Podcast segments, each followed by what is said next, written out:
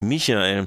Aber wir wollen euch mit einem Veranstaltungshinweis auf ein Frühstück morgen früh beim Bundesverfassungsgericht, wo die Verhandlung über Gengeschichten stattfindet.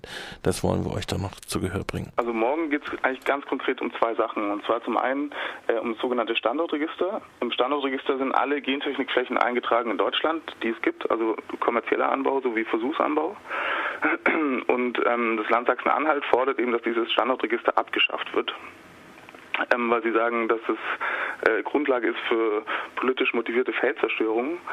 Ähm, Fakt ist, dass Feldzerstörungen stark rückläufig sind und extrem abgenommen haben. Und zum anderen ist es natürlich unabdingbar zu wissen, wo äh, Gentechnikfelder äh, liegen. Zum einen ähm, muss ich natürlich als Landwirt, der Gentechnik frei wirtschaften will, wissen, wo liegen meine Felder, äh, beziehungsweise wo liegen Gentechnikfelder.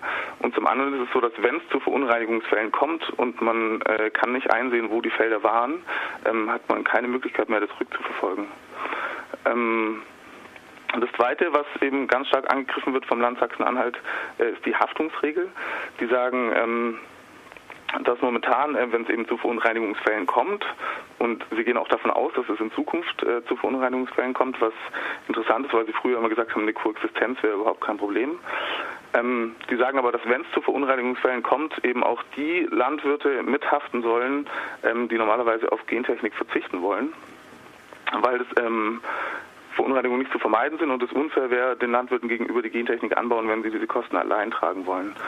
Ähm, und ein Riesenproblem ist natürlich, dass wenn diese Haftungsfrage gekippt wird, ähm, ja, das ein bisschen ein Einfallstor für die Gentechnik, weil wenn ähm, die Konzerne und die Landwirte die Gentechnik nutzen, das Gefühl haben, sie müssen nicht mehr dafür bezahlen, wenn sie verunreinigen, ähm, haben sie natürlich auch keinen Grund mehr, nicht anzubauen oder die entsprechenden Vorkehrungen zu treffen.